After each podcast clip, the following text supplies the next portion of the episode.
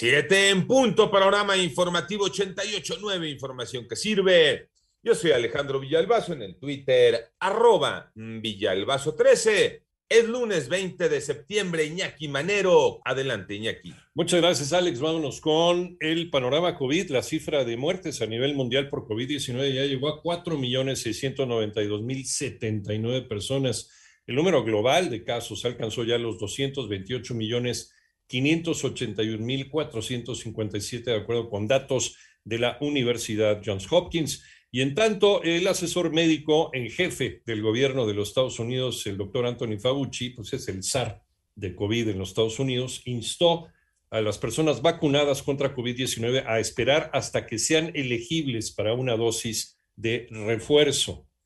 Vamos con el panorama de la pandemia en México y es Moni Barrera. La Secretaría de Salud informó que con la notificación de 4.983 nuevos contagios en un día, ya son 3.569.677 casos de COVID en el país y 200 fallecimientos más en las últimas 24 horas, y así suman 271.503 decesos. A través del boletín técnico se dio a conocer que la curva epidémica se ubicó en menos de 26%, con 68.539 casos activos de COVID. Del 20 de septiembre al 3 de octubre, cuatro entidades federativas estarán en verde del semáforo de riesgo epidémico, 24 en amarillo, 4 en color naranja y ninguna en rojo. Los adultos que tienen completo el esquema de vacunación son más de 41 millones 698 mil. En 889 Noticias, Mónica Barrera. En más información aquí en Panorama, el panorama nacional, ayer dos personas murieron al explotar un artefacto eh, al exterior del restaurante La Barra, 1904, esto es en Salamanca, Guanajuato. Además hay al menos otras cuatro personas lesionadas. En tanto, la Comisión Nacional del Agua volvió a alertar a la población de Hidalgo por un posible desbordamiento del río Tula, pues espera que el nivel alcance su capacidad crítica.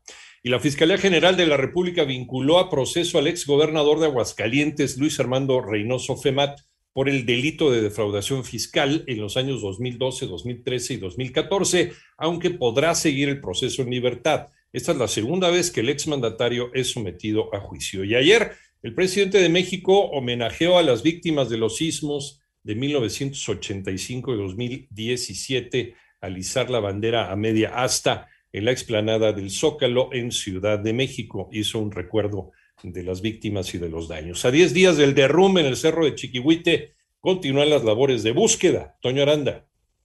Los trabajos en la zona del derrumbe en el cerro del Chiquihuite en Tlanepantla, Estado de México, continúan para estabilizar la zona. Ingenieros especialistas han ingresado durante el fin de semana 500 toneladas de materiales en la calle de Alacranes, Colonia Lázaro Cárdenas, segunda sección. Las labores de búsqueda de los cuerpos de Paola y su hijo Jorge también continúan con células compactas acompañadas de binomios caninos. Paralelamente a los trabajos de estabilización y búsqueda, se mantienen las mesas de atención a personas afectadas, quienes han tenido que buscar un nuevo lugar para vivir, la mayoría con familias familiares. Le doy gracias a Dios que mi familia está bien, esa piedra no cayó arriba de la casa, tienda. ¿Dónde ha pasado estos días su familia? Mi familia, pues por aquí, por allá, se han dado albergue, pero yo les dije, váyanse, váyanse. Yo me quedo aquí y yo estoy en la cocina. ¿Dónde se ha quedado usted estos días? Una de mis hermanas me estoy quedando.